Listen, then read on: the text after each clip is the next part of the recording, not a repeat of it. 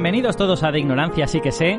Hoy tenemos un tema que yo creo que os va a interesar mucho porque sabemos que a toda nuestra audiencia le interesan mucho los temas de investigación relacionados con la educación y hoy tenemos precisamente eso. Vamos a tener a una persona que ha hecho investigación en un tema muy concreto relacionado con educación y además educación de la física. Yo creo que solo si hablásemos de este tema de física en general ya os gustaría, pero encima que sepamos lo que ocurre en las aulas relacionado con esto me parece particularmente interesante y yo creo que es un capítulo que os va a gustar a todos un montón.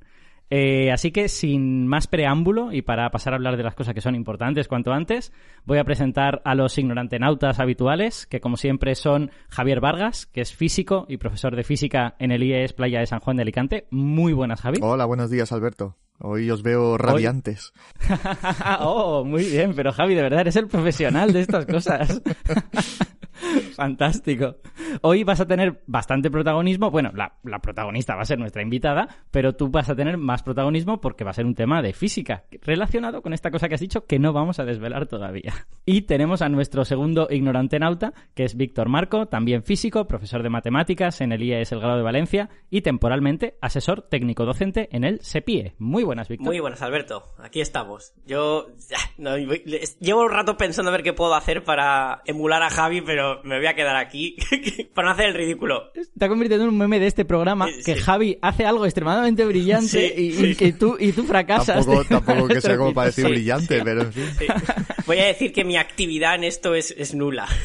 Oh, oh, oh, no está al nivel, no, pero está mal, no está mal. No está mal, no está mal. Bueno, vamos a presentar ya a nuestra invitada. Vamos a dejar de decir tonterías. Vamos a presentar a nuestra invitada, que estoy muy contento de tener en este programa. Es Anabel Morales, es compañera mía en el Instituto de Física Corpuscular. Ella es investigadora, se especializa en la investigación en núcleos exóticos en ese instituto, en el Instituto de Física Corpuscular de Valencia.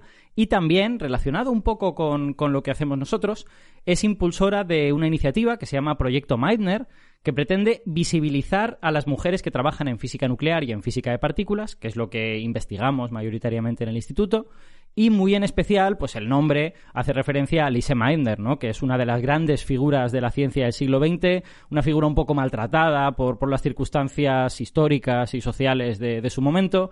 Así que, eh, Anabel Morales, bienvenida de Ignorancia Sí que sé, estoy muy contento de tenerte aquí, ¿qué tal? Buenos días, Alberto, Víctor, Javier, para mí es un placer formar parte de este equipo oh. por una vez eh, y estoy realmente encantada eh, de que me hayáis invitado y de poder aportar mi granito de arena a este podcast que es tan interesante. Esperemos que no sea que no sea la única vez, ¿no? Que podamos tener otras, porque es que lo interesante es que además de tu investigación, digamos como científica en sentido clásico o de física, pues también tienes esta investigación en ciencias sociales, en educación, que es de la que vamos a hablar hoy. Sí, desde luego, y que también es una parte muy interesante que me gustaría seguir completando y, y darle continuidad. Hmm. Desde luego. Vamos a desvelar ya de qué cosa vamos a hablar para los que no lo hayan eh, pillado con las pistas que nos han dado Javi y Víctor. Vamos a hablar del fenómeno de la radiactividad, y de cómo se enseña en secundaria, de los problemas que los alumnos encuentran, de las concepciones erróneas que, los alumnos tienen, porque como siempre en, en, esto de ciencias sociales, lo hemos comentado en otros programas, pues nosotros no venimos de un entorno neutro, venimos de un entorno en el que hemos eh, estado expuestos a ciertas ideas que nos hacen tener preconcepciones sobre varias cosas. O sea, nos hace pensar, por ejemplo, que los productos naturales van a ser muy buenos y nos puede hacer pensar, por ejemplo, que la física nuclear es muy mala, ¿no? Eh, no estoy muy seguro de si es eso básicamente lo que ocurre. Anabel nos lo va a contar.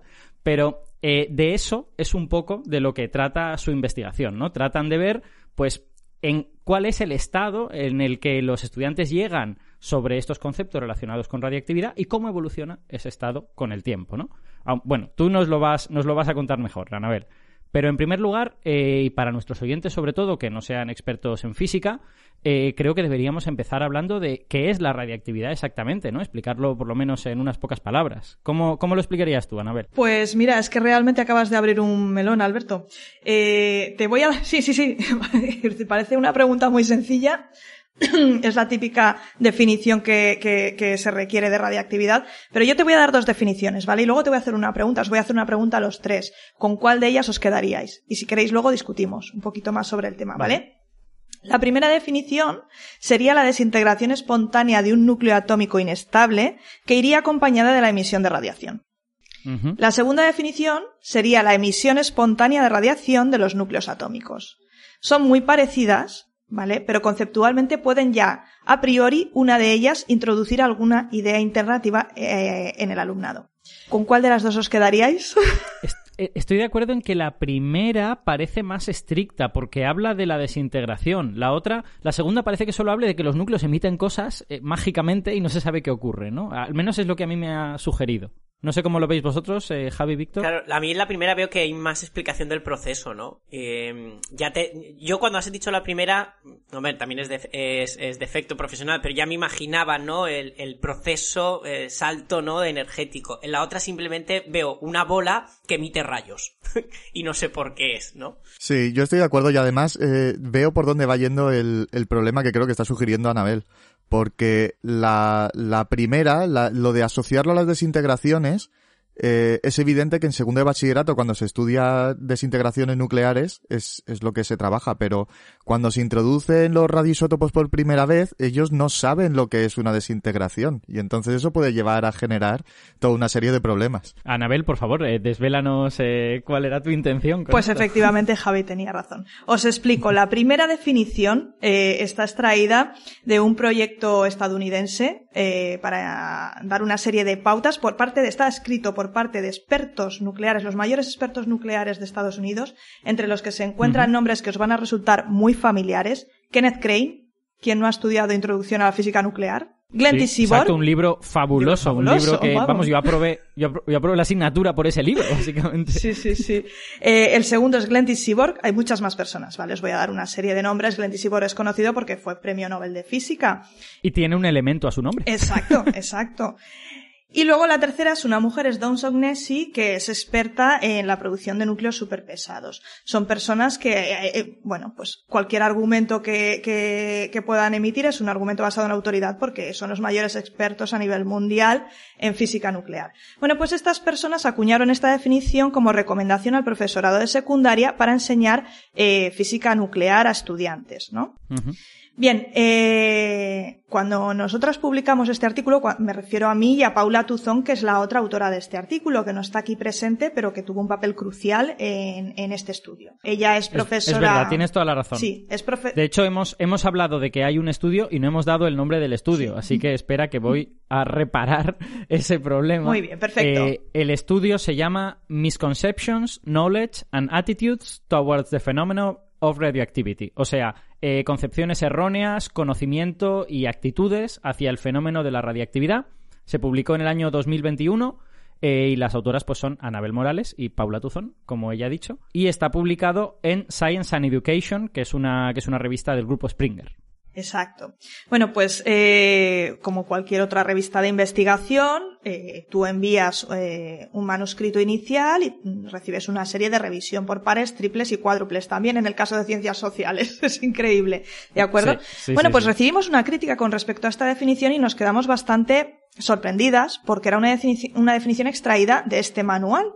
y el argumento que alegaba una de las personas que revisaron el manuscrito era que la palabra desintegración podía inducir precisamente a una idea alternativa. Y es la idea alternativa de que si tú introduces por primera vez este concepto a alumnado que no está familiarizado con él, la palabra desintegración les hace pensar que la materia nuclear desaparece. Fíjate que es algo que nosotros jamás nos habíamos planteado. Yo como científica, mi yo científico, Diría que la definición más acertada, la más correcta, sería la primera. Y sin embargo, cuando tú introduces por primera vez la radiactividad en educación secundaria, es mucho más aconsejable introducir la segunda que está extraída del Collins, un diccionario. Ostras, o sea que, bueno, de hecho, los tres, los tres contertulios de este programa hemos dicho que nos gustaba más la primera también y entiendo entonces que la idea es empezar con una definición un poco menos detallada y que a nosotros nos parece que puede llevar a error pero que en realidad cuando se complete en cursos posteriores va a ser más eficaz. Pero eh, tiene sentido, si lo piensas, tiene sentido, porque nosotros tenemos ya muchísima más formación y nuestra, digamos que nuestras construcciones mentales sobre la radiactividad, el proceso de la radiactividad, los conceptos asociados con la física nuclear, están mucho más formados que una persona que está comenzando. Si utilizas un vocabulario que para ellos puede resultar laxo, como es la palabra desintegración, les puede llevar a confusión y a generar ideas mentales que luego cuestan muchísimo de revertir. Yo Vale. tengo que confesar que, que suelo usar la primera y que cuando les hablo de desintegración para, para evitar precisamente estos problemas, les, les hago una comparación anecdótica para que, para que ellos diferencien. Les digo, cuando os hablo de desintegración de un núcleo, no es como cuando Thanos chasquea el guantelete del infinito y desaparece mágicamente los personajes, sino que sencillamente al núcleo le pasa algo y, y sufre una transformación y en ese proceso emite, emite algo. Pero siempre hago esa aclaración anecdótica precisamente porque si sencillamente decimos desintegración está muy metido en el vocabulario general que cuando algo se desintegra es como que se, se transforma en la nada, desaparece y va a ningún sitio. Claro, son los medios, la televisión y el cine, ¿no? Los rayos desintegradores. Sí, que pero- si lo piensas eh, etimológicamente, perdona, es, eh, es lo contrario de ser íntegro, de estar unido, de ser todo, ¿no? No te dice que las cosas desaparezcan, sino, sino que se hacen trozos. Pero claro, Eso es verdad. habría que enseñar etimología en clase, que es otro tema. También es cierto, pero también es cierto que en la desintegración radiactiva no siempre se desintegra el núcleo. claro, claro. Tenemos un tipo de desintegración que es la gamma en la que el núcleo mantiene claro. su naturaleza. Ah, es cierto, efectivamente. Lo que hace es que se desexcita. Eh, claro. Exacto. Se transforma, se desexcita, cambia su Claro, estado claro. energético. Ah, bien, bien, bien. Bueno, de todas maneras, yo sobre este comentario de Víctor, eh, yo, yo siempre quiero. A mí me gusta poner énfasis en que los medios somos nosotros. Que quiero decir que, que los medios no salen de la nada con No, un no, montón claro, de sí, sí. ideas engañosas y malvadas, sino que realmente las extraen pues del sustrato cultural en el que todos vivimos, ¿no? O sea, que tampoco es estricta. O sea, bueno, quizá es culpa de los medios, pues no tener una, un punto de vista más formado y mejor y plantearse estas cosas para no, para no ofrecer ideas engañosas. Para eso está la educación secundaria, para que el que va a ser director de cine haya estudiado física en el instituto y sepa que no puede llamarle rayo desintegrador a algo que, que te desaparece. Tiene que dejar pequeños trocitos, Sí. hume- exacto. humeantes. Pero yo creo que no deberíamos, eh, el personal científico creo que no deberíamos quitarnos responsabilidad. Porque deberíamos saber adaptar y modificar nuestro conocimiento al público general. Y muchas veces ese ejercicio no lo hacemos. Sí, es estrictamente cierto y de hecho es, es la razón por la que muchos científicos pueden ser extremadamente brillantes y sin embargo ser incapaces de explicar las cosas que están haciendo a una persona que no es un experto como él, ¿no? Exacto. O incluso de percibir en qué momento se han perdido. Exacto, efectivamente. Mira, ahora que, ahora que estamos hablando precisamente de esto, de lo que la sociedad sabe y no sabe, vamos a reenganchar con el asunto este de la radiactividad y te pregunto, Anabel, eh, como vosotros habéis hecho un estudio sobre eh, qué cosas saben y no saben los estudiantes y todo esto, bueno, ¿qué nociones piensas que debería tener el ciudadano medio en su cabeza para estar bien informado sobre la radiactividad. Es decir, ¿a qué debería aspirar la educación a, explicarle a los ciudadanos que no tienen por qué ser físicos de mayores? Vale, yo creo que es importantísimo, teniendo en cuenta sobre todo las relaciones entre ciencia, tecnología, sociedad y medio ambiente de la radiactividad, que son increíbles. Es yo creo que el paradigma eh, eh, de caso de estudio científico que tiene eh, una interconexión tremenda mm, con la sociedad por las consecuencias políticas, económicas, sociales, históricas, eh, que tradicionalmente ha tenido. Todos conocemos la historia del siglo XX y el papel que tuvo el desarrollo de la física nuclear eh, con todos los acontecimientos históricos, bélicos, etcétera, eh, de ese siglo, ¿vale? Entonces creo que es lo principal y lo más importante de todo es que tengan muy clara la diferencia entre radiactividad, material radiactivo y radiación. No se suele tener. No se suele tener, ¿de acuerdo? Y esto es clave para distinguir entre dos conceptos que son irradiación y contaminación. La gente, eh, la población está muy preocupada sobre los efectos secundarios de la radiactividad. De la Hmm. Como- radiación. co- como si la radiación contamina las cosas, ¿no? Digamos. Exacto. La radiactividad, la radia bueno, se, se suele igualar o, o- o- o entender como sinónimos radiactividad y radiación. No son sinónimos, están relacionadas entre sí, pero no son palabras eh, sinónimas. Eh, la radiactividad es un proceso, es un fenómeno a través del cual un núcleo se transforma, eh, emitiendo energía de algún tipo en forma de radiación. ¿De Sí. acuerdo? Mientras que la radiación es eso que emite el núcleo, que puede ser un rayo gamma, puede ser un electrón, puede ser eh, incluso protones, neutrones, etcétera. ¿De acuerdo? Partículas alfa también. Bien, eh, a la hora de entenderse eh, cómo nos afecta a nosotros la contaminación radiactiva, lo primero que tenemos que tener en cuenta es que la contaminación viene dada por el material radiactivo. Si yo ingiero material radiactivo, toco material radiactivo y me lo llevo encima, entonces sí que voy a tener un problema bastante más grave de contaminación. Si yo estoy expuesta a radiación por un material que está, es externo a mí, entonces voy a tener otro tipo de contaminación, otro tipo de exposición que voy a poder mitigar de una manera eh, mucho mejor. Entonces es necesario tener claro que no es lo mismo radiación que es aquello, esos rayos que emite el núcleo cuando se desintegra, cuando se desexcita, vamos a utilizar las palabras adecuadas, como cuando tú realmente ingieres material por la razón que sea o estás en contacto con él. Eh, luego hay otras ideas que son también importantes, mm, por muchas ideas preconcebidas que se tienen sobre la radiactividad. Vida media de un isótopo radiactivo. Eh, esta idea es muy compleja porque implica eh, conocer el carácter estocástico de la radiactividad. Sí, exacto. Que, el hecho de que la vida media sean cinco años no quiere decir que al cabo de cinco años ya no tienes nada, sino quiere decir que tienes la mitad de lo que tenías. E, efectivamente, efectivamente. Y el hecho de que la vida media sea muy larga no quiere decir que tu exposición a la radiación pueda ser peligrosa para tu salud, porque la dosis puede ser muy baja también. Con lo cual hay muchos factores a tener en cuenta a la hora de evaluar hasta qué punto la radiactividad es peligrosa o no. Hay un ejemplo que a mí me, gusta mencionar cuando, cuando vienen visitantes al IFIC, por ejemplo, que es el del uranio. O sea, el uranio es un, es un elemento relativamente común en la corteza terrestre y está presente en muchos de los materiales de construcción de nuestras casas. Y tenemos uranio a nuestro alrededor y el uranio tiene una vida media de miles de millones de años y no estamos enfermos por tener uranio a nuestro alrededor en los materiales de construcción por varias razones. Primero, porque la concentración del uranio no es grande y segunda, porque precisamente porque su vida media es muy larga, tampoco es que esté continuamente ahí emitiendo partículas a tope, ¿no? Ese uranio, sino que tarda mucho. Hay, hay también otro, otro ejemplo eh, que es el carbono 14. O sea, en, en, la materia que compone nuestro cuerpo hay carbono 14, que tiene también una vida media del orden de unos 5.000 y pico años. Hmm. En nuestro cuerpo y en toda, y en toda la materia que comemos, que está formada principalmente de, de, carbono, hidrógeno, oxígeno, el carbono una parte es, es, carbono 14 y de hecho es lo que se utiliza para datar, el cuánto tiempo, cuánto han descendido la proporción de carbono 14 respecto al resto a medida que se ha ido desintegrando. Y no nos pasa nada, o sea, lo tenemos dentro a todas horas. Exacto. Anabel. Sí, la radiactividad forma parte de nuestro día a día. O sea, e, el mundo es radiactivo, el universo es radiactivo y desde luego que la Tierra tenemos un sistema que nos protege muchísimo de la radiactividad exterior y es muy bueno, si no, no podríamos vivir. Pero llega radiactividad a la Tierra, los rayos cósmicos llegan a la Tierra, eh, el uranio está presente, en zonas donde hay rocas graníticas existe una alta concentración de radón y el ser humano se ha desarrollado y ha aprendido a desarrollarse en un mundo, en un entorno donde hay un cierto nivel de radiación, de radiactividad que es natural. Exacto. Exacto. De hecho, eh, incluso podemos remontarnos más, que no es el ser humano, es que es, toda la vida en la Tierra. Quiero decir, cuando nuestros antepasados eran unicelulares, pues también estaban expuestos a esa radiación. Quiero decir, es que tenemos una experiencia de miles de millones de años en, en vivir en esta especie de mar de radiación de baja intensidad, ¿no? Y por eso estamos muy bien equipados, incluso celularmente, para, para vivir con ella.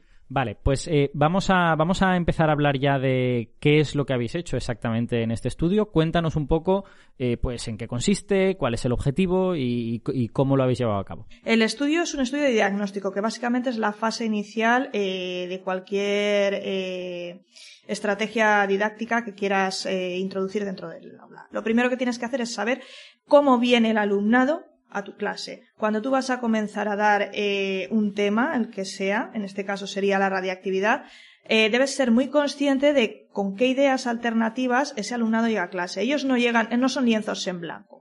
Cuando llegan a clase no tienen una idea completamente neutra o nula de qué es la radiactividad. A ellos les ha llegado información externa. Les llega información externa que puede ser eh, de dos tipos. Puede ser empírica, por experiencia propia, ¿eh? en conocimiento que, que, forme parte de su experiencia diaria, porque han ido a hacerse, en este caso no es radiactividad, lo hablaremos luego, ¿vale? Pero porque han ido a hacerse una placa y, y han escuchado hablar de rayos X y han visto el simbolito este típico de cuidado zona eh, eh, expuesta a radiaciones ionizantes, o también instruccional. Y cuando decimos ah. instruccional, puede ser tanto formal como no formal. Es decir, pueden haber escuchado antes un documental, sobre Chernobyl, sobre Fukushima, sobre radiactividad, o simplemente pueden haber leído las noticias o haber visto una serie de anime en la que uno de los personajes tiene superpoderes radiactivos. Sí. No, es así, es, es que cuando pasamos el cuestionario, pues Sí, nos sí, sucedió eso, que muchos decían, sí, sí que he escuchado hablar de radiactividad, eh, tal y tal personaje, pues eh, es que tienen radiactividad. Muchos han visto Los Simpson y Homer Simpson trabaja en una central nuclear, todos te hablaban Sí. de los peces de tres ojos, hasta qué punto eso es real. Eh, no sé si alguien conoce o ha observado alguna vez un pez de tres ojos cerca de una central nuclear, por favor que me lo cuente. Por favor, me gustaría saberlo. Yo, yo desde luego no, pero, pero en Los Simpsons es verdad que sale mucho. Pues nada, eso. Entonces, el estudio de diagnóstico este va orientado sobre todo a identificar las principales ideas alternativas en cuanto a radiactividad que tenemos en nuestro entorno educativo, el de la comunidad valenciana. Porque se han hecho muchísimos estudios de diagnóstico Vale, en el mundo, pero nunca aquí, en la comunidad valenciana y en esta época. Eh, sí que se realizó uno en España bastante importante, eh, que lo realizaron Posada y Prieto, creo que fue en el año 1989, si no me equivoco mal, en la Comunidad de Madrid, pero claro, ha pasado mucho tiempo, la sociedad ha cambiado y nuestra percepción del fenómeno es completamente diferente. Sí, sí, o sea, la, claro, la sociedad de... Yo, yo me, puedo inter- me puedo relacionar con eso, ¿no? Porque yo era un niño en el año 89, entonces quiero decir, la, mi grupo social cuando yo era un niño, pues tiene muchas diferencias, ¿no? Con los niños de la actualidad, así que hay que actualizar ese En tipo el de año estudios. 89 estábamos en medio de la Guerra Fría, ahora en el 2019, que fue cuando realizamos este estudio, bueno, pues eh, habían pasado ya unos años, pero eh, en la mentalidad de la gente, en el recuerdo de la gente, está presente Fukushima, sobre todo. ¿De acuerdo? Entonces, Sí, claro, son sí, situaciones, son contextos completamente diferentes. ¿Y cómo, cómo estudiáis esto? O sea, ¿cuál es el, el, digamos, eh, la herramienta para saber cómo llegan los Pues lo que estudiantes a utilizamos esto? fue un cuestionario. Un cuestionario que no realizamos completamente nosotras, estaba adaptado de otro, realizado en otro contexto social completamente diferente al nuestro. Eh, este lo realizó una investigadora brasileña, Martins, y lo hizo en el contexto del accidente radiológico de Goania. No sé si habéis escuchado hablar de él. A mí me suena el nombre, pero la verdad es que no lo ubico ni en el tiempo siquiera. Pues mira, Goania fue en 1987 y Goania es una ciudad brasileña y lo que sucedió es que en aquella época había muy poco control sobre las fuentes radiactivas. Entonces, eh, una persona entró en un hospital abandonado y se encontró una fuente radiactiva, le vio un color que le pareció chulito y lo cogió para regalárselo, no sé si a su sobrina, sobrino, a, a- un niño o niña familiar. El niño o niña empezó a jugar, la gente les llamaba la atención que tuviera los colorines que tenía, lo abrieron, lo estuvieron tocando, moviéndolo, llevándolo para aquí y para allá. Y eh, pues eh, la consecuencia fue catastrófica. Murieron cinco personas y otras 249 enfermas. Wow. Sí, sí, yo cuando lo estabas diciendo estaba eh, sintiendo escalofríos. Eh, es importante notar que a partir de este accidente el control sobre las fuentes radiactivas en hospitales y en cualquier otras instalaciones donde se utilicen es, es- es muy, muy estricto y tú lo sabes, Alberto, porque aquí en el ICI Sí. Sabes eh, todos los protocolos que tenemos para manipular fuentes radiactivas. Y por supuesto esto de Mm. abrirlas y, extenderlas por ahí, vamos, no es una locura.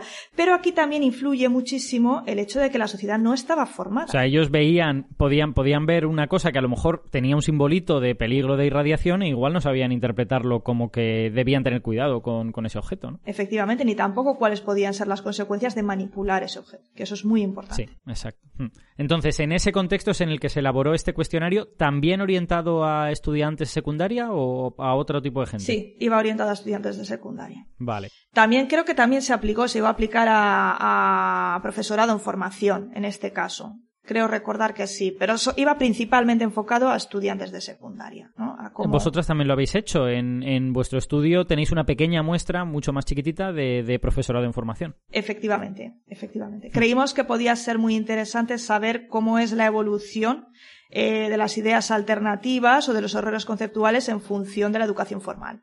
Y sí que se vio que efectivamente, y gracias a, gracias a Dios que, que sí, que efectivamente la, instrucción formal eh, corrige y mitiga todas estas eh, concepciones alternativas. Bien, Bien, las principales bien. preguntas de este cuestionario pues iban enfocadas sobre todo a cómo entendían eh, la naturaleza de la radiactividad.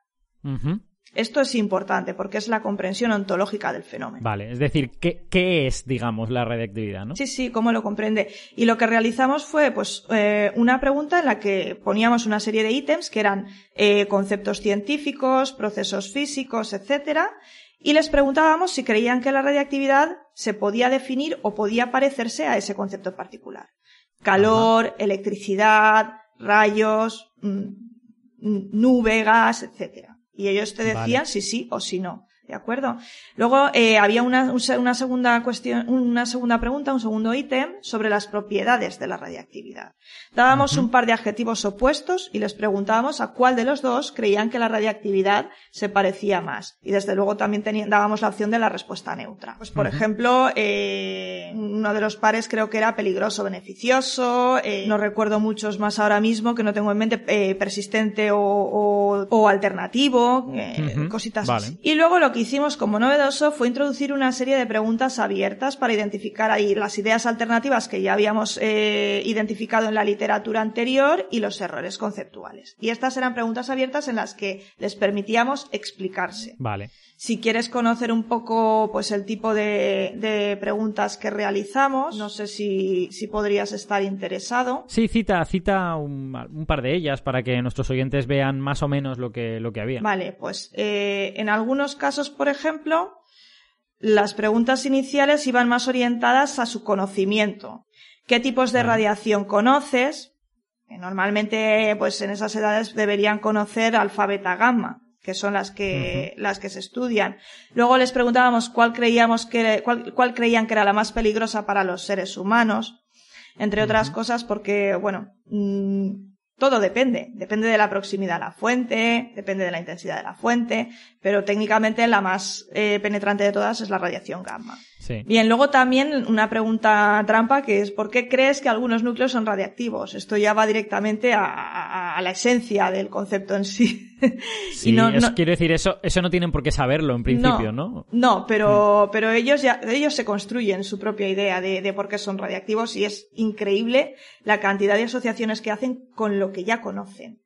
Eh, suelen, suelen hacer muchísima referencia a procesos químicos, a procesos biológicos. Para la gente, las personas intentamos dar explicación a los fenómenos, incluso aunque no los conozcamos.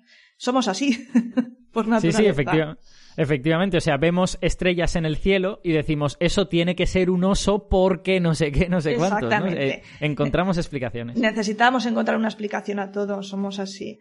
Eh, Bien, luego otra, por ejemplo, era eh, cómo podemos protegernos de, una sustancia radiactiva y esta iba con un doble filo, intentar identificar si eran capaces de distinguir eh, la irradiación de la contaminación eh, o, exacto, qué medidas se deben tomar a la hora de protegerse de la radiactividad, si es que la hay, que se tienen que alejar de la fuente, que tienen que poner material de por medio, etcétera, estas cosas.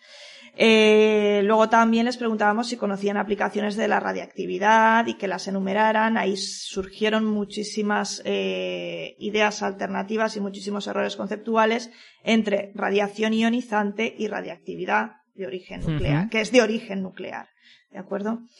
Y luego queríamos saber también, eh, porque en la literatura identificamos una idea alternativa que es que en general, la población piensa que la radiactividad no afecta de la misma manera a la materia viva y a la inerte. ¿De acuerdo? Entonces se lo preguntábamos directamente, ¿no? Eh, y bueno, pues hubo, se identificaron pues una serie de parámetros. Y finalmente, si creíamos que otros cuerpos se podían volver radiactivos ante la presencia de una fuente radiactiva. Esas fueron ah. las preguntas abiertas. Todas estas, estas eran las preguntas abiertas, digamos. Exacto, exacto. Vale. ¿Y después había, había todavía más secciones en el, en el estudio? Sí, había más secciones porque también nos interesamos por su propia autopercepción del conocimiento de la radiactividad. Y aquí identificamos un efecto Dunning-Kruger tremendo. O sea, digamos que los cursos más jóvenes, este, este estudio se realizó para cursos eh, estudiantes de segundo, tercero y cuarto de ESO, primero de bachiller y estudiantes de máster. Pues los de ah. segundo tenían una mayor tendencia a pensar que tenían un buen conocimiento de la radiactividad que los de cursos superiores que ya tenían una percepción eh, de, de que se trata de un fenómeno bastante complejo. Es un fenómeno sí, para, para nuestros oyentes que no conozcan el efecto Dunning-Kruger, es, es básicamente una, una, especie de efecto psicológico. Yo no conozco en detalle los artículos originales, pero hubo un par de, no sé, si era, creo que eran psicólogos o sociólogos, que estudiaron que la percepción que tenemos acerca de nuestro propio conocimiento varía con la cantidad de conocimiento que tenemos. Cuando sabemos muy, muy, muy poco, somos conscientes de que sabemos muy poco. Cuando sabemos mucho, controlamos bastante lo que sabemos y lo que no sabemos, pero entre medias, cuando sabemos algo de las cosas, tenemos tendencia a creer que sabemos un montón y que controlamos perfectamente bien todo. Y habitualmente ese conocimiento es muy defectuoso y está lleno de, errores grandes o pequeños. Y eso se llama el efecto Dunning-Kruger, ¿no? El, efecto de sé algo y creo que sé un montón, pero en realidad no sé ni la mitad de lo que creo que sé. Efectivamente, Alberto, es eso.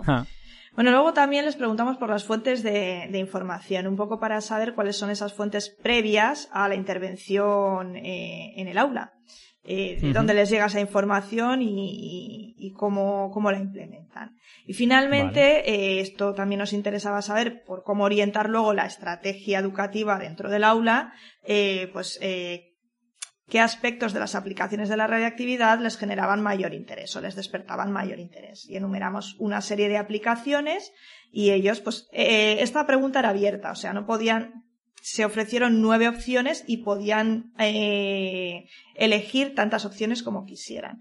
Y la verdad es que esta pregunta nos sorprendió bastante porque había una actitud súper positiva. Les interesaba muchísimo saber mucho sobre las aplicaciones de la radiactividad.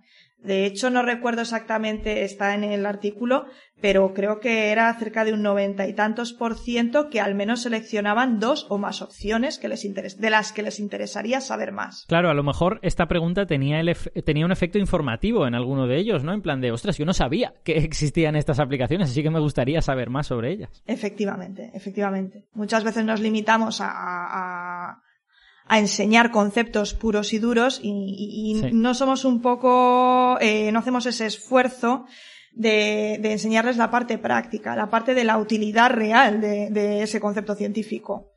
Sí. Para, para, nuestros oyentes que no estén versados en esto, voy a citar dos o tres aplicaciones. Bueno, la más evidente es en, es en medicina, ¿no? O sea, la, la radiactividad se utiliza para el tratamiento de algunas enfermedades, especialmente cánceres y cosas así, pero también datación, también, en fin, eh, control de eh, control de el, la salubridad de ciertos de, de ciertos alimentos, cosas así, en fin eh, se utiliza para un montón de cosas distintas. Y por supuesto en energía, producción de energía eléctrica. Desde luego, sí, esa ya asumía que a todo el mundo más o menos le va a sonar.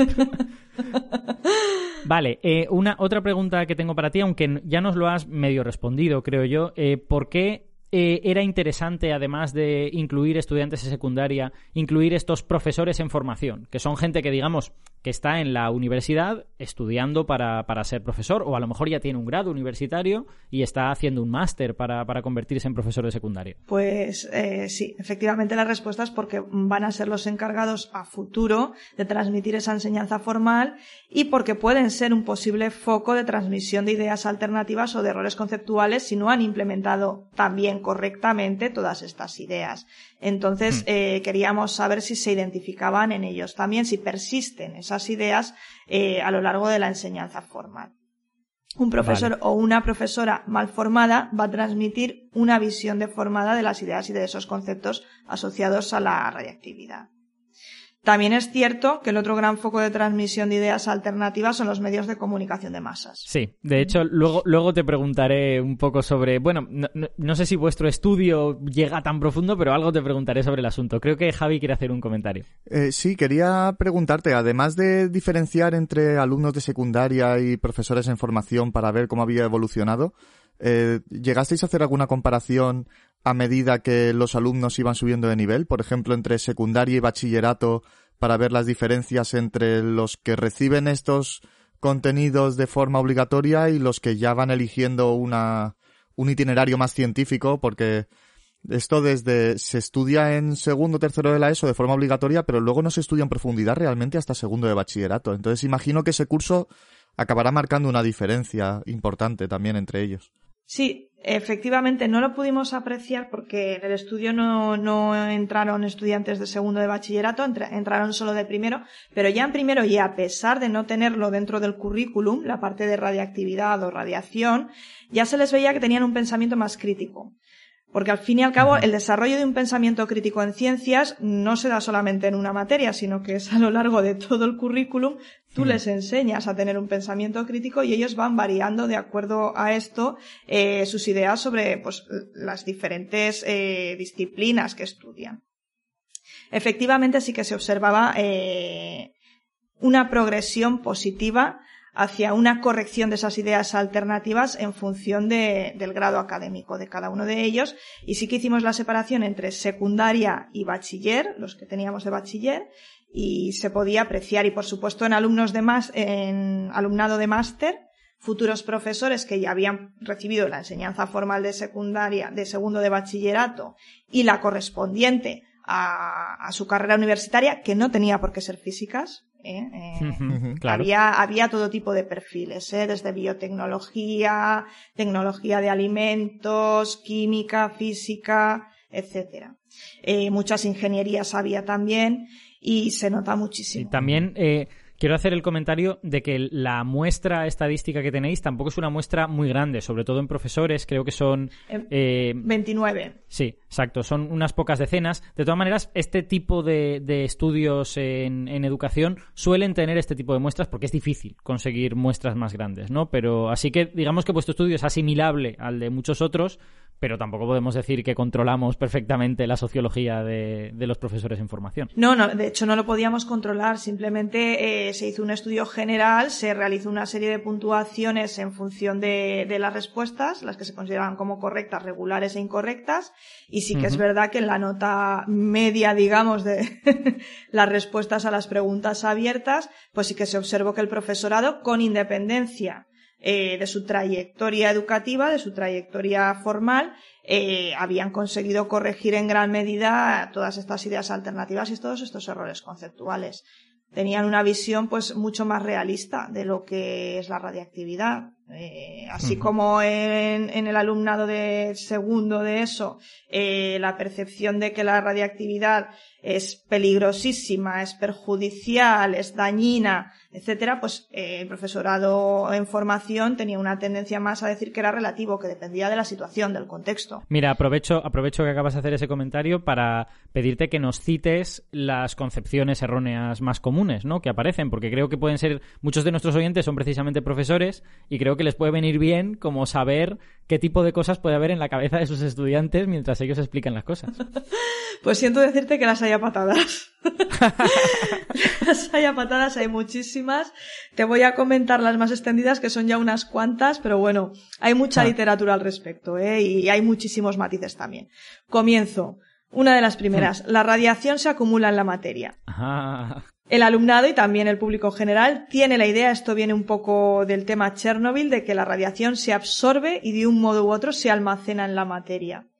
Se, se, considera, esto está relacionado un poco también con la idea de la, de la gente patógeno o la enfermedad microbiana. Eh, lo asocian a eso y esto también tiene otra idea alternativa asociada que es la confusión que se genera entre las entidades microscópicas. Es decir, se ah. piensa que la radiactividad o que la radiación es tipo como un microbio eh, no es exactamente lo mismo y esto, claro, es algo que se debe aclarar a nivel de secundaria. Se tiene que saber distinguir. Sí, la verdad. y además es que es cierto que son muy distintas, ¿no? O sea, podríamos decir que la radiación podría ser parecida, pero tampoco se parece tanto a un veneno, ¿no? Más que a un microbio, ¿no? O sea, es un, es un agente inerte, digamos, no es un agente biológico.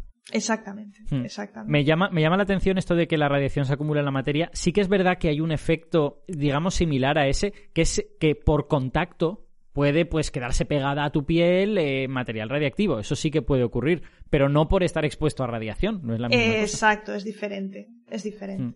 Muy bien. Es que aquí viene también la confusión entre radiación y material radiactivo, que está muy, muy extendida. Hay otra que es, muy común a la sociedad y es que la radiactividad es perjudicial para los seres vivos. Bueno, esto necesita de su matiz. La radiactividad en mm. grandes dosis es perjudicial para los seres vivos. La radiactividad natural, pues vivimos con ella a diario y no es perjudicial. Entonces, claro, ya asociar directamente radiactividad con perjudicial, peligro, destrucción, eh, pues eh, es una idea completamente errónea porque no en todas las situaciones y en todos los contextos va a ser peligrosa y destructiva. De hecho, como tú bien has mencionado, en medicina la radiación nos ayuda a curar, por ejemplo, tumores. Exacto. A mí hay, perdona que, te, que te medio interrumpido, hay, hay, un ejemplo que me gusta decir, que es que la miel en grandes cantidades es muy perjudicial. Quiero decir, imagínate que, que, hubiese metro y medio de miel en la habitación en la que estás, pues podría ser muy difícil moverse, incluso si te caes al suelo a lo mejor no te puedes levantar. O sea que cuidado con las cantidades que cambian mucho la situación. Efectivamente. Bueno, pues también, por ejemplo, otra es que la, la que ya te he comentado, esto ya te lo he comentado, que la radiactividad afecta de manera diferente a la materia viva y a la inerte. Sí.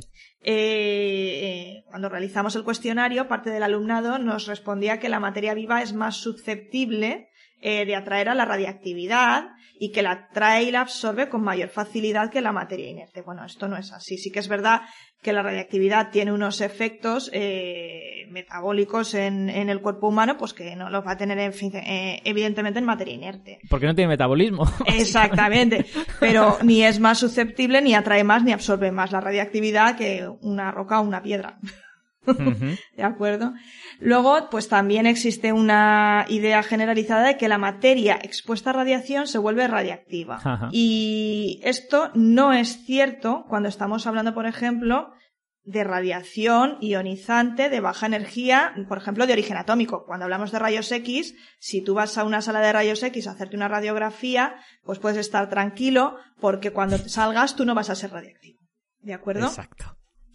Sí que podría suceder si estamos hablando ya eh, de radiación de origen nuclear, por ejemplo, porque la radiación de, origen nuclear es mucho más energética y sí que tiene la capacidad de inducir reacciones en la materia del cuerpo y excitarlo y que el cuerpo sea radiactivo. De todas formas, la probabilidad de que se produzca una reacción nuclear en tu cuerpo y que tú te vuelvas radiactivo, pues realmente es... Es, es muy baja, sí. Eh, también hay, para, para que nuestros clientes lo tengan claro, los rayos X eh, no producen un cambio permanente, no te vuelven radiactivo, pero uno no puede estar bañándose en rayos X continuamente porque si producen eh, cambios químicos, digamos. exacto, a nivel atómico y molecular producen alteraciones, efectivamente. Eso es.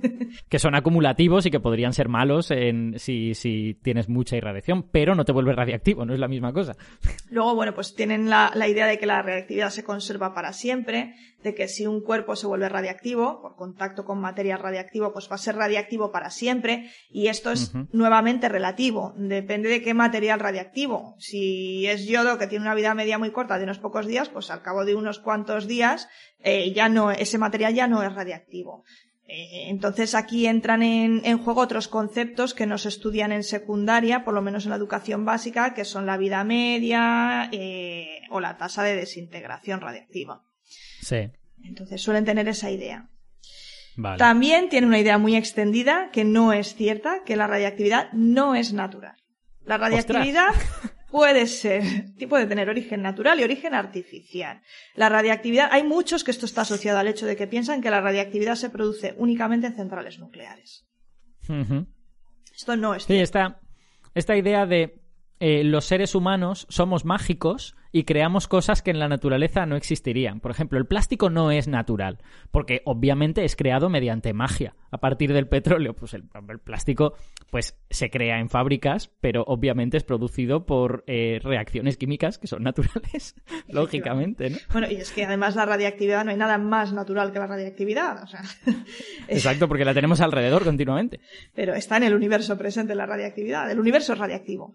Eh, nosotros lo que tenemos es un ecosistema que nos conviene con conservar muy bien, pero en el que también hay algo de radiactividad, nos llega de los rayos cósmicos, tenemos uranio de manera natural en la Tierra y nuevamente tenemos radón, etcétera. Entonces sí que hay una serie de, procesos en la Tierra que generan radiactividad de manera natural. Tenemos carbono 14 que se produce eh, por la interacción de los rayos cósmicos con la atmósfera, etcétera. Eh, Víctor, creo que querías hacer un comentario. Sí, sí, supongo que será evidente por esto, pero quería que me lo confirmaran a ver. Eh, ¿Crees que esta, esta idea vendrá porque en realidad a la humanidad la primera vez que tiene contacto con este tipo de vocabulario, evidentemente es de origen artificial, ¿no? O sea, estamos hablando de fines em, militares, energía, la, eh, la energía que empezó a salir de energía nuclear, ¿no? Nunca, no nos ha llegado a través de la educación primero, esto es ahora. Pero estamos hablando de, del siglo XX, ¿no? Que las primeras palabras que la gente ve es eh, nuclear asociado a la seta esta, la explosión, ¿no? que es algo que ha hecho el hombre. Estoy completamente de acuerdo, pero también te digo una cosa, o sea, la, la radiactividad cuando se descubrió, se descubrió a partir de sales de uranio. Hmm. Entonces, también es cierto que hubo una época dorada de la radiactividad. Eh, no siempre se ha tenido esa percepción de la radiactividad. Lo que pasa es que, ya te digo que en el siglo XX, ya según se fue comprendiendo mucho mejor el fenómeno, enseguida se desarrollaron una serie de aplicaciones que por el contexto político de aquella época, pues evidentemente no fueron adecuadas y eran éticamente muy reprobables. Claro, me refiero que cuando ya llega a las masas ya ha estado contaminado con esa información, ¿no? O sea, los orígenes que dices de la sales de uranio, ¿a cuánta gente le va a llegar eso, no? Son... Estás hablando No, de investigación. quedó completamente sepultado. Claro, eso, eso es a lo que me refería. Hmm. Sí, exacto. Como, como curiosidad y como anécdota que me parece graciosa, hace pocas semanas hablé en la radio de eh, los reactores nucleares de Oklo, en Gabón, que son unos reactores nucleares naturales, que estuvieron en funcionamiento hace 2.000 millones de años porque se dieron una serie de circunstancias apropiadas en la proporción de uranio 235 que había en aquella época, en la deposición de uranio en un mar somero, toda una serie de cosas. Y si hubieran vivido humanos en aquel momento, que obviamente no había ningún humano, eh, pues habrían visto que ese mar cada 30 minutos empezaba a hervir y empezaba a salir como una especie de, de vapor y de geyser y entonces a lo mejor habríamos incorporado la radiactividad como un fenómeno natural porque estaba ocurriendo en esa playa en particular. Me flipa Alberto claro, lo eso- de cada 30 minutos. Te escuché en el programa y dije, es tan humano, o sea, Es, es maravilloso. O sea, el hecho, el hecho de que un fenómeno tan peculiar tenga un tiempo tan humano de, de 30 minutos funcionando y luego Sí. 3 horas me 30 seguro, minutos- seguro que la mitología se habría hecho eco de eso y habría algún tipo de dios radioactivo Completamente. que cada 30 minutos lanza su ira sobre el mundo. Bueno, Anabel, continúa, perdona, que esto ha sido... Una apreciación muy buena, ¿eh? Me ha encantado ese comentario. Bueno, sí, sí, continúa porque ya te digo que hay muchísimas ideas alternativas. Por ejemplo, otra que detectamos y que está también más extendida de lo que pensábamos, que la radiactividad es responsable no solamente de la contaminación radiactiva, sino de muchos otros problemas medioambientales. Entre ellos se llegó a mencionar el efecto invernadero, la polución, el agujero de la capa de ozono, Ostras, es decir, qué curioso. Sí, realmente existe mucha confusión en la cabeza del alumnado y eso es algo que debemos tener en cuenta cuando diseñemos una estrategia para enseñar la radiactividad en secundaria. Porque ellos vienen ya con esas ideas a priori. Esa idea en particular a mí me llamó muchísimo la atención, porque es, es cruzar eh, conceptos que, que así a priori a nosotros no se nos ocurriría que, que pudieran tener ningún tipo de relación, pero, pero parece que para ellos tiene algún sentido. Pero es porque nosotros, porque nosotros sabemos lo que son. Es que ellos no lo saben. O sea, es, es algo que eh, para ellos polución es una especie de cosa monolítica que no saben muy bien en qué Esa- consiste. Claro, pero además es que ellos, estas son cosas que cazan en imágenes, en series, en... Vosotros habréis visto las típicas imágenes de los reactores nucleares con el humito ese tirando para arriba, Mm. que no se sabe muy bien qué es eso. Se piensa, claro, ellos lo relacionan con polución, porque también luego ven imágenes de otro tipo de centrales donde sí, el humo que se emite pues eh, contiene CO2, etcétera. Entonces, eh, eh, son mentes que realmente están por formar y son mentes que enseguida asocian lo que conocen. Y eso es algo En el que fondo tiene, en el fondo tiene hasta sentido que Por cometan esta, este error en particular. por supuesto, pero para eso es necesaria la intervención formal y ser conscientes de que vienen. Más cosas, a ver. Pues eh, otra, que está seguro que habéis escuchado hablar de ella. Los aparatos eléctricos emiten radiaciones perjudiciales para la salud. ¿Y va. no distingue bien entre radiación y radiactividad, ni tampoco conocen eh, el espectro electromagnético, porque evidentemente no han llegado a estudiarlo, pues eh, lo asocian absolutamente todo. Muchos llegan a decir que los aparatos eléctricos son radiactivos.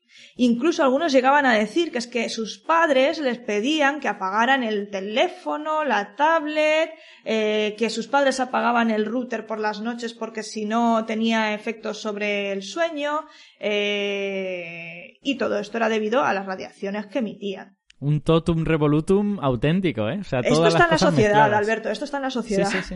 Entonces, Sí, sí, sí, sí, sí. Es una vuelta de tuerca a lo que hablábamos en el programa Sí. de ondas, que ya estuvimos hablando de- del desconocimiento de cómo funciona la radiación electromagnética y es, esto es pues darle una vuelta de tuerca más al Claro, asunto. exacto. Ya la radiación, eso es radiación, por lo tanto, debe de ser lo mismo que esta cosa tan perniciosa llamado radiación nuclear. Sí, yo, yo creo que la mayor lección aprendida de este estudio es que tenemos que tener muy, mucho cuidado cuidado, ser muy cuidadosos a la hora de elegir el vocabulario para explicarnos y expresarnos. Porque, de verdad, una persona que carece de los conocimientos o de la educación formal eh, ya necesaria, puede llegar a hacer unas construcciones mentales que muy, muy complejas. Desde mi punto de vista, ahora ya son muy complejas, pero luego lo piensas y es lo que decía Alberto. Tiene su lógica que asocien unos conceptos con otros. Porque les, les, está llegando de una manera, pues, eh, cogen a cachos por aquí, a cachos por allá, y al final las mentes siempre tienden a buscar una explicación de todo aquello que le ha llegado y a conectarlo. Vale, no sé si nos queda alguna, alguna confusión por ahí. Eh... Bueno, material radiactivo, radiactividad y radiación ya lo hemos discutido en profundidad. También irradiación ah. y contaminación que van asociados a esta confusión. Luego también tienden a pensar que solo existen dos tipos de reacciones nucleares, fisión y fusión, porque son las que se estudian en secundaria.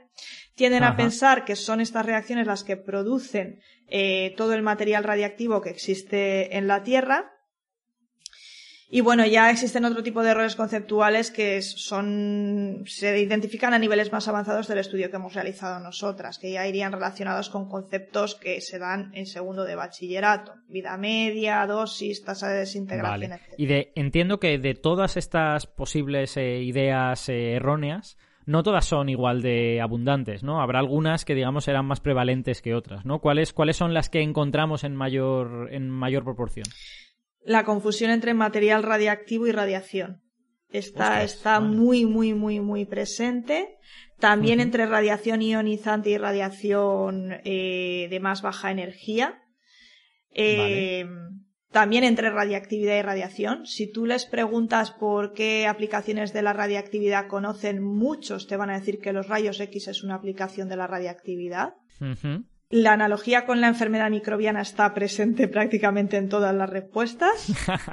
Qué gracia. Esa, esa, yo no me la vi venir, ¿eh? de verdad, me parece. Claro, porque, porque mi mente ya está compartimentalizada y yo pues tengo claro que hay cosas que son biológicas y hay cosas que no, pero, pero ellos pues quizá no lo tengan tan claro. No lo tienen tan claro, no lo tienen tan claro. Ellos, eh, claro, eh, escuchan que la radiactividad produce tumores, malformaciones, que la gente enferma, que entra en el cuerpo. Entonces, claro, todo esto hace que ellos lo asocien a una enfermedad que es con lo que ellos tienen conocido, que es cercano para ellos. Ellos han vivido enfermedades, han vivido gripes, han vivido eh, pues cualquier otro tipo de enfermedades típicas que, que tienen eh, las personas mm, pequeñas y jóvenes y entonces piensan que debe ser algo parecido a eso.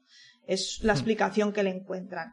Eh, por supuesto, eh, una idea hiperextendida y cuanto más jóvenes son y menos educación formal han recibido es que la radiación es muy peligrosa, muy destructiva y muy dañina es apabullante el porcentaje de alumnado que, piensa esto en las etapas educativas más bajas. Sí, yo, yo siempre, siempre repito que creo que uno de los problemas que hay en la percepción del, de la energía nuclear, de, lo, de, de, las consecuencias de los desechos nucleares, eh, es, creo que hay más problema en la percepción relativa que en la percepción absoluta. O sea, la percepción absoluta posiblemente es exagerada. Creemos que, la radiactividad es mucho más destructiva de lo que es. Pero no tenemos percepción de que las industrias químicas o, otras cosas sean peligrosas, cuando en realidad muchos accidentes muy grandes no han sido debidos a, a centrales nucleares, sino a otro tipo de industrias a la que les perdonamos, entre comillas, eso, o lo entendemos como menos peligroso. Yo, yo creo que esa, esa percepción relativa está muy descompensada en el caso de la radiactividad. Sí, pero tiene un porqué. Eh, tiene un porqué y es que lo asocian a catástrofe, destrucción y peligro, porque si tú preguntas al alumnado y a la población en general por la radiactividad, probablemente mm. te vayan a hablar de las catástrofes nucleares que han tenido lugar a lo largo de la historia del siglo XX. Te hablarán de Chernóbil, te hablarán de las bombas de Hiroshima y Nagasaki, con toda la razón del mundo porque realmente se hizo un, uso muy malo de la, de la tecnología nuclear. Lo que no conocen tanto o no les es tan familiar, por ejemplo, pues son las aplicaciones que tienen en, muchísimos otros ámbitos eh, de la ciencia, desde la investigación espacial, la investigación básica, a estudio de, de, de por ejemplo, eh, cambio climático, que mucha gente lo desconoce, eh, estudios de datación en arqueología, tiene muchísimas aplicaciones, también en industria, en alimentación, tú lo has comentado antes, Alberto, todo esto es desconocido para ellos. Lo que ellos conocen son las catástrofes y de hecho es lo que más les atrae. Saber cómo afecta la radiactividad al cuerpo humano y conocer eh, eh, pues cuáles son las consecuencias de una catástrofe nuclear. Tiene una visión muy catastrófica de la radiactividad. Lo cual, lo cual yo creo que nos devuelve a una cosa que para mí es fundamental en, no sé, en la ciencia moderna o en, o en la comunicación moderna o en ambas cosas, no estoy seguro. Que es que la información per se es útil. O sea, quiero decir que hay gente que, que se plantea que enseñarle a la gente cosas es como convencerla de no sé qué. Y, yo, personalmente, como divulgador, y creo que en general muchos científicos, no pretendemos convencer a nadie de nada. pero si la gente está informada, resulta que puede tener una visión de la realidad más equilibrada, ¿no? Es decir, si tú, si, si tú conoces un trocito pequeñito solo de la realidad, tu criterio se va a basar solo en eso. Si conoces más, pues tu criterio está un poco mejor informado. Y no, y no necesitas ser un convencido de nada. No necesitas creer que la energía nuclear es maravillosa. Pero bueno, por lo menos conoce cuáles son sus riesgos y cuáles son los riesgos de otras cosas también. Y entonces tendrás una visión más equilibrada de la realidad. Exacto, tienes que hacer un balance adecuado de lo que viene siendo beneficio y riesgo. Eh, si únicamente conoces eh, la parte de las catástrofes, pues evidentemente eh, somos humanos y, diremos, pues no, no, le veo ningún beneficio a la, a la, energía nuclear o a la tecnología nuclear. Sin embargo, claro, eso se dio en unas circunstancias sociopolíticas muy particulares. De hecho, yo creo que la humanidad aprendió muchísimo de, de esos eventos y a día de hoy yo creo que no es mm, realmente realista tratar de hacer una comparación de la situación eh, actual del uso de la tecnología nuclear con lo que se hizo en el siglo XX. Creo que está fuera de lugar y además existen ya una serie de tratados eh, a nivel internacional que bloquean completamente la posibilidad de que haya amenazas nucleares reales. Sí, de hecho, una, una prueba que yo creo que además cualquiera puede, puede ver de manera muy palmaria es que los que están fuera de ese tipo de tratados son esencialmente parias internacionales, como Corea del Norte. O sea, Corea del Norte, que los pobres coreanos del norte pues tienen poca culpa de lo que su gobierno hace, es un paria como país. O sea, quiero decir, están fuera de todo y, en parte se debe a estar fuera de este tipo de acuerdos nucleares y tal. Me encanta la palabra que has utilizado de paria. Pero es que es verdad, es que es, cierto. Es, que, y, es que es durísimo, porque en realidad estás eh, como condenando a la indigencia sociológica a millones de personas que viven en un país por las, por las decisiones de su gobierno. Y es por lo grave que es ese tipo de decisiones. O sea, yo pues no estoy seguro de si es correcto eh, convertirles en parias o no, pero es que son muy duras las decisiones de ese gobierno. Y son decisiones completamente atropelladas, sin sentido. Exacto. Eh, bueno, y precisamente relacionando con todos este, estos aspectos sociológicos y de cómo funciona la sociedad y tal, eh, coméntanos un poco sobre el papel de las fuentes de confusión en esto, ¿no? Mencionáis, pues por ejemplo, los medios de comunicación, mencionáis... ¿cuál, ¿Cuál crees que es el origen más importante de este tipo de concepciones erróneas? Pues yo creo que el origen más importante viene de los medios de comunicación. El, típico, el típico titular eh, que va buscando el clickbait y, que realmente es alarmista y la gente ya sabemos que nos solemos quedar en el titular o como mucho en la primera entrada de la noticia. Eh, creo que sí, que existe una cierta responsabilidad por parte de los comunicadores eh, científicos de intentar ser más realistas, más equilibrados y de tener una visión eh, pues eh, más adecuada de los beneficios y riesgos de, la tecnología nuclear en general, porque al final es de lo que mm. se habla en los medios de comunicación no se suele hablar de la investigación básica en ciencia nuclear, que es lo que hago yo, por ejemplo. Se suele hablar más pues de aplicaciones de energía nuclear, del problema de los residuos radiactivos, eh, pues ahora el reto al que se enfrenta la sociedad, eh, de producir energías limpias, si la nuclear es realmente limpia o no lo es, etcétera.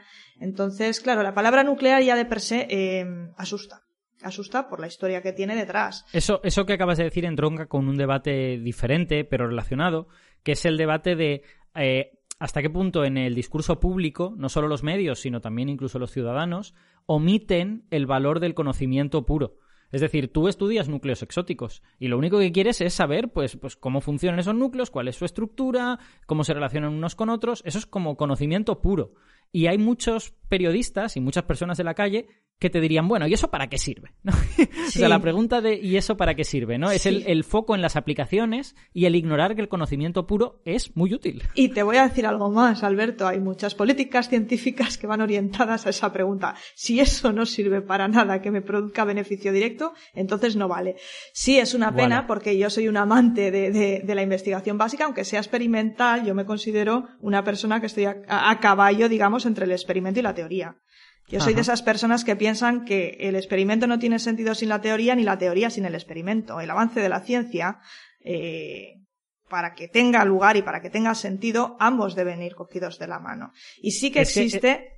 ¿Perdona? Es que de hecho es, es, es, incluso curioso que tengas que remarcar eso. Y eso se debe a esta especie de esquizofrenia rara que hay en nuestro campo, en el que teóricos y experimentales viven un poco de espaldas unos a otros, cuando es completamente absurdo. La ciencia es obviamente teoría y experimento, las dos cosas. Y si sí, solo es una, no es ciencia.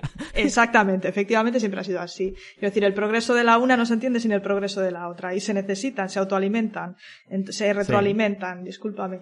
Eh, sí, pues efectivamente es así, se buscan aplicaciones directas y rápidas y bueno, pues a lo largo de la historia se ha visto en muchísimas ocasiones que la investigación básica suele ir por delante, la aplicación suele ir hmm. después. ¿Quiere decir esto que los núcleos exóticos puedan tener aplicación directa brevemente? Pues no, pero existen una serie de campos que quedan abiertos eh, que es, por ejemplo, pues la utilización de estados isoméricos para almacenar energía, isoméricos nucleares, ah, quiero decir. Por ponerte un ejemplo. Por ponerte un ejemplo. Sí, sí, sí. Eh, relojes nucleares también se están investigando, eh, cosmocronómetros nucleares de uranio y de torio, que esto se, no, tendría más que ver no con aplicaciones directas en la Tierra, pero por ejemplo para hacer eh, investigación a nivel astronómico, ¿no? De, de, escalas astronómicas, etcétera, edades del universo.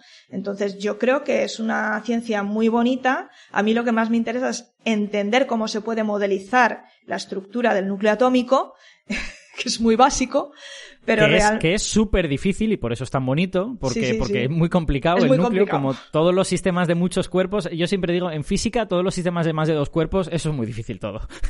Yo diría que no tenemos, de verdad, siento decirlo, pero es que no tenemos ni idea, vamos muy perdidos. Es muy bonito porque eso hace que, que realizar experimentos eh, nos permite avanzar mucho en el conocimiento y, y, y, y avanzar también en esos modelos nos permite poder proponer nuevos experimentos para continuar avanzando, pues te digo que eh, desde mi punto de vista van de la mano. Pero efectivamente la sociedad pues eh, igual no está tan interesada en esta investigación tan básica sino en, qué modo puede beneficiarse de esa investigación. También cabe decir y eso lo sabes de sobra lo sabéis vosotros de sobra que se desarrolla una serie de tecnología que luego tiene aplicaciones eh, en el mundo real que son de beneficio para todos. Bueno, volvamos, volvamos un poquito al redil porque hemos entrado aquí en sí. este rant sobre que, que, es muy interesante y ¿eh? me gusta mucho. Volvamos un poquito al redil. Eh, quiero que me hagas un comentario sobre eh, este problema que ya hemos mencionado antes de la confusión entre la noción de núcleo, de átomo, de célula. ¿Tenéis alguna hipótesis sobre a qué se deben esos errores? y sobre todo, ¿qué tipo de acciones se podrían tomar en los, en los centros para, para mejorar eso? Porque, por ejemplo, eso podría ser algo transdisciplinar. O sea, es un problema de escalas, ¿no? Las, las células son millones de veces más grandes que los núcleos. Entonces, eh, bueno, muchos millones de veces más grandes que los núcleos, de hecho. Eh, entonces, quizás es algo que se podría estudiar incluso desde las matemáticas, ¿no? Estudiar las escalas puramente numéricas en matemáticas y luego ir bajando ese concepto a, a aplicaciones de eso en física, en biología. No sé, ve, dinos qué, qué, te parece. Esa idea que propones es excepcional. Efectivamente es algo transdisciplinar, porque de hecho confunden eh, eh, la escala nuclear con la atómica y con la celular que estamos hablando básicamente mm, de física, química y biología, que nosotros artificialmente separamos como disciplinas diferentes, aunque la naturaleza no entiende disciplinas diferentes. claro. Pero bueno, eh, Creo que el principal origen de esta confusión está en la dificultad que tiene el alumnado para implementar el mundo microscópico. El alumnado, y mm, no solo el alumnado de secundaria, también las personas adultas a veces lo tenemos, incluso las personas que hacemos ciencia, muchas veces para poder hacer una representación mental de algo microscópico que no podemos ver, No es el caso de la célula, pero ni, ni, del átomo ya se pueden apreciar, pero el núcleo no se puede ver, ¿vale? Eh, lo que tendemos a hacer es a, a, a hacer minúsculo al mundo macroscópico y el mundo microscópico no funciona así. Entonces, en el momento en el que no percibimos, va todo en el mismo saco y claro, eso pues a la alumna de secundaria automáticamente lo meten en el saco. ¿Cómo hacerles percibir que estamos hablando de escalas tanto energéticas como espaciales que son completamente diferentes? Pues creo que tu propuesta es buenísima. Aparte de eso, creo que también existen otros factores que llevan a esta confusión. Mm, te pongo ejemplos, ¿vale? Eh, y esto que conste que es percepción propia, que no existe un estudio estadístico para poder con constatar que efectivamente es así. Ah. Eh, por ejemplo, eh, origen histórico. Mm, la hipótesis de la tesis de Marie Curie era que la radiactividad tenía origen atómico. En aquella época ni siquiera se conocía el núcleo atómico, con lo cual eh, ya muchas veces a día de hoy todavía hemos heredado esta, esta, esta nomenclatura y cuando hablamos de energía nuclear habréis escuchado muchísimas veces hablar de energía atómica. Sí. Así como es, vosotros claro. el alumnado. Esto hay que tenerlo en cuenta, ¿de acuerdo? Eh, por ejemplo, pues también puede tratarse de una concepción alternativa instruccional de origen no formal. Eh, en los medios de comunicación, la energía atómica se usa eh, de manera habitual para hacer referencia a la energía nuclear. Esto es utilización de un vocabulario laxo. ¿Vale? Sí, de hecho, en, en inglés es relativamente habitual la expresión split the atom, ¿no? Partir el átomo, cuando en realidad el, lo, lo, que hacían era partir los núcleos más que los átomos. Exacto.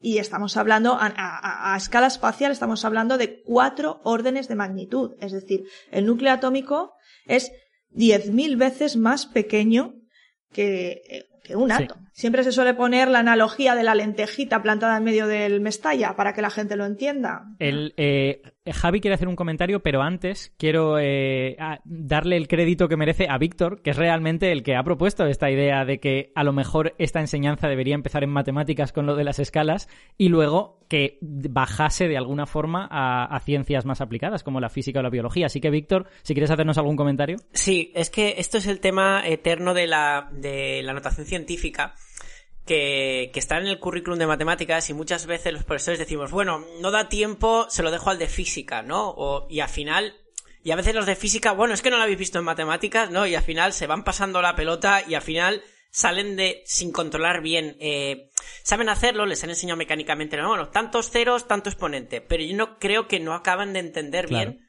el potencial de esa notación y lo que puedes representar con ella. Y estaría muy bien desde matemáticas. Ya es desde primero de la ESO que ya puedes dar eh, ese tipo de notación con dibujitos de, oye, esto representaría este tamaño. Y las comparaciones que hice Anabel, pero a lo bruto, porque claro, si ya son 10.000 veces entre la corteza electrónica, digamos, y el núcleo, imagínate con una célula. Es que yo soy incapaz de o sea, una célula que, que son mogollones de moléculas, que son mogollones de átomos, que son mogollones de núcleos. Sí, añádele, Eso... añádele un factor mil o diez mil más, básicamente. Claro, es que es una brutalidad. Es que, es que la proporción ahora mismo no se me ocurre ninguna proporción, como dice Anabel, macroscópica. Yo creo que no hay algo que puedas ver que pueda comparar eso. Por eso es tan... Yo entiendo lo de... Comentabais los, esos errores. Cuando habéis dicho lo de que el factor eh, eh, biológico, ¿no? Claro, yo pienso hay virus que provocan tumores. La reactividad provocar, puede provocar tumores. Pues es lógico que piensen que son lo mismo. Ah, pues un virus es como la reactividad porque producen el mismo efecto. Claro. Y no. Ya está. y no, claro Una de no. las lecciones de la biología es que el mismo efecto puede ser producido de 25 maneras diferentes. Yo creo, yo creo que una, como una moraleja que estaría muy bien que todo el mundo tuviera en la cabeza, y no estoy seguro de si, de si siquiera el, el ciudadano medio la tiene, es que escalas diferentes son universos diferentes, prácticamente. O sea que lo que tú ves en una escala del femtómetro, que es donde encuentras los núcleos, es radicalmente distinto a lo que tú ves en una escala del nanómetro, que es donde puedes encontrar átomos, radicalmente distinto en lo que ves en la escala de la micra, que es donde ves células. O sea que solo esa idea de es que si cambias en un factor mil, casi te metes en otro universo, es, es una idea potente que, que creo que habríamos de transmitir. Además, creo que, que, es el momento y ahora podemos, porque siempre estamos con las metáforas, ¿no? Lo del campo de fútbol. Y dices, joder, si tenemos tecnología para ello, un programita dibujado que te vaya haciendo zoom y esté haciendo zoom durante minutos digas, esta es la diferencia de tamaño, porque al final es visual y puedes, la tecnología te lo permite. Sí. Seguro que en YouTube hay vídeos de, de esto y lo puedes usar. Sí, sí, existen algunas aplicaciones. De hecho, si queréis luego os lo puedo enviar y si lo queréis colgar en alguna parte. Existen aplicaciones para genial. hacerlo. Sí. Para visualizarlo. Lo, lo podemos poner en, las, en la información del capítulo, que también pondremos un enlace a vuestro artículo y tal. Podemos, podemos poner esto mismo.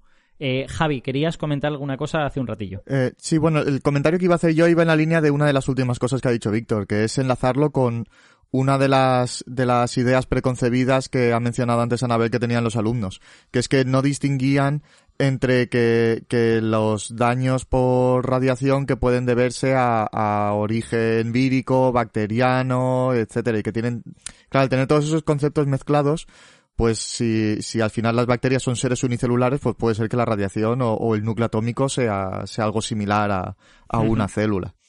Y, y en cuanto a los vídeos estos, hay, hay uno que yo las, normalmente lo enseño y casi siempre los alumnos ya lo han visto antes de que yo se lo enseñe, con lo cual de hecho me estoy planteando el no enseñarlo, porque total, ya lo han visto. es uno que empieza con una chica tumbada en la hierba y empieza haciendo zoom en el ojo hasta que llega a escalas eh, atómicas y nucleares y luego hace el zoom inverso hasta llegar a, a escalas cosmológicas. Brutal. Y, y está bien para, para ver cómo se van comparando. Sí, sí, es que este asunto de las escalas que en física nos ponen bastante énfasis, no hay ninguna asignatura que se llame escalas, pero en todas las asignaturas nos hacen énfasis en que las escalas son importantes y al final a uno se le queda, pero claro, los que no son físicos igual no tanto, ¿no? Bueno, para, para eh, ir terminando ya, te- tengo unas, unas pocas preguntas de todo esto que hemos dicho, bueno, hemos hablado de concepciones erróneas, hemos hablado de cuáles son más prevalentes, de dónde podrían venir. Eh, vosotras habéis estudiado algo de cómo evoluciona esto con el tiempo, porque habéis podido estudiar a chavales de diferentes edades, ¿no? Entonces, eh, ¿qué conclusión habéis llegado sobre la evolución temporal de esto, ¿no? ¿Se van mitigando? ¿Hay algunos que se quedan y otros sí que se mitigan? ¿Cómo, cómo está? Se o sea, se mitigan. Eh, la instrucción formal Bien. tiene su efecto, eh, por lo tanto es necesario más instrucción formal sobre radiactividad. Eh, la presencia de, de- de la radiactividad en el currículum de secundaria español es realmente escasa. No sé si, bueno, estaréis al corriente. Ahora mismo se da en Sí. tercero de eso, fundamentalmente, se ataca el tema y luego no se vuelve a tratar directamente hasta segundo de bachillerato. Claro, segundo de bachillerato ya estamos hablando de que alguien ha elegido y ha decidido opcionalmente seguir ese curso, con lo cual ya no es en formación, ya no es eh, formación obligatoria. Eh. Evidentemente pues se, se debería intentar atacar de otra manera. Luego está el problema de la- del tiempo, del tiempo real del Claro, que se sí, dispone en el aula. Pero sí que Yo sí. creo que ese es el comentario que más veces hemos repetido en este podcast. El asunto de nos gustaría hacer esto, pero bueno, también hay que tener en cuenta que el tiempo es limitado. Efectivamente, el tiempo es limitado y se, se hace lo que se puede y soy consciente de que el profesorado hace lo que puede, incluso más de lo que puede en muchas ocasiones. Pero sí, efectivamente sería interesante que se tratara más a lo largo de los cursos eh, de educación obligatoria. Vale, y tengo un- una pregunta sobre eh, si habéis obtenido, digamos, alguna información interesante en la muestra de profesores, de aspirantes a profesores de secundaria, ¿no? Eh, ¿Hay algo que veáis, alguna especie de concepción errónea que todavía sigue?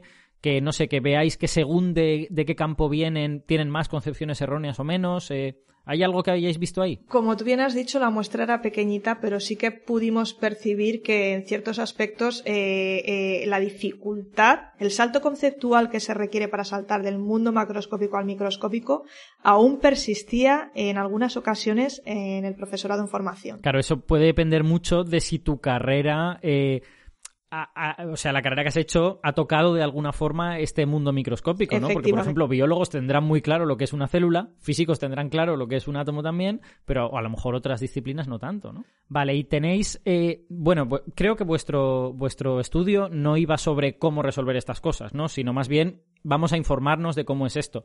Pero entre vuestras conclusiones, aunque sean informales, eh, ¿Tenéis alguna idea de cómo podría mitigarse este tipo de concepciones erróneas? ¿O simplemente funciona bien la educación formal y lo que tenemos que hacer es más educación formal?